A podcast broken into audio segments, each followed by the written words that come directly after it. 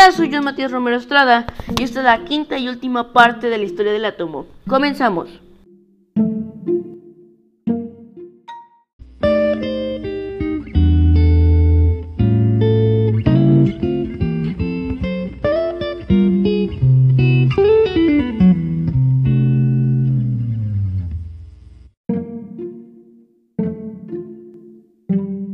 En 1913, el físico danés Niels Bohr propuso que los electrones deberían moverse alrededor del núcleo, similar a como lo hacen los planetas al Sol, pero a gran velocidad y con caminos bien definidos y cuando un átomo tiene radiación, los electrones a su alrededor son promovidos entre órbita y órbita.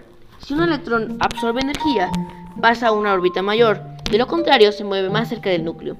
El modelo atómico actual es el modelo de Schrödinger y Heisenberg.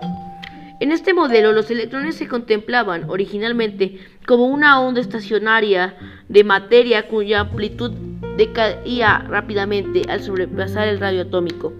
A pesar de esto, el átomo sigue siendo un misterio sin resolver, que cualquiera de nosotros podría resolver, ya que como dijo Demócrito, nada existe excepto átomos y espacio vacío. Todo lo demás son opiniones. Lo único innegable son las partículas que forman la materia. Este fue el último capítulo de la historia del átomo. Espero que les haya gustado estos audios. Hasta la próxima.